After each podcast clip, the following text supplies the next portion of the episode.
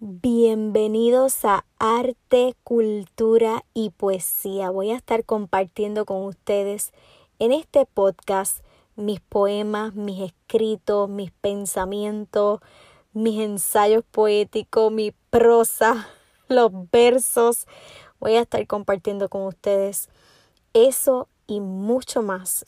Todo lo relacionado con arte, cultura y poesía. Que disfruten. Este poema se titula Hiroshima. La evolución de este lápiz que ya te escribe con tinta tiene un corazón estéril que se le ha acabado la pinta, sus dedos entumecidos entre tanta letra muerta, llenando de confusión la conciencia revuelta.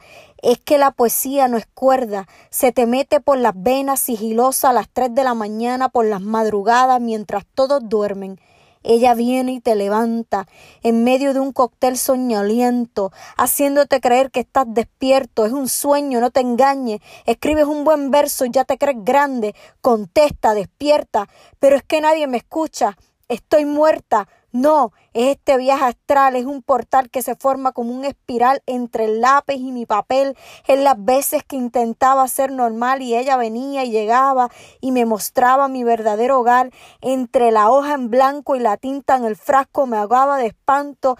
La energía se apodera, me levanta los pies de la madera, manipulando mis dedos sobre la mesa.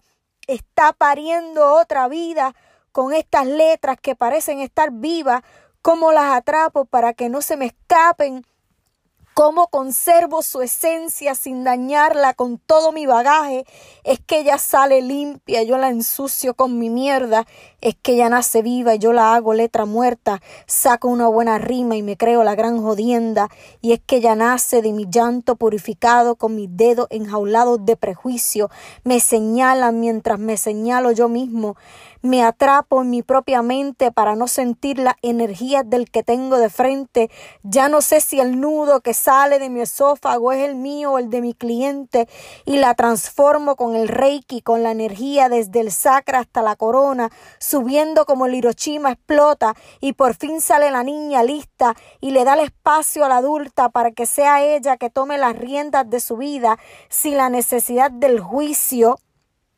caminando hacia un futuro sin ya ponerse más muro, aprende hacia el frente erguida, ella toda lo cuente, se mira al espejo y comprende. Esta fue tu poeta favorita, Belinda Miranda. Búscame en las redes sociales, en mi Facebook fanpage Arte, Cultura y Poesía.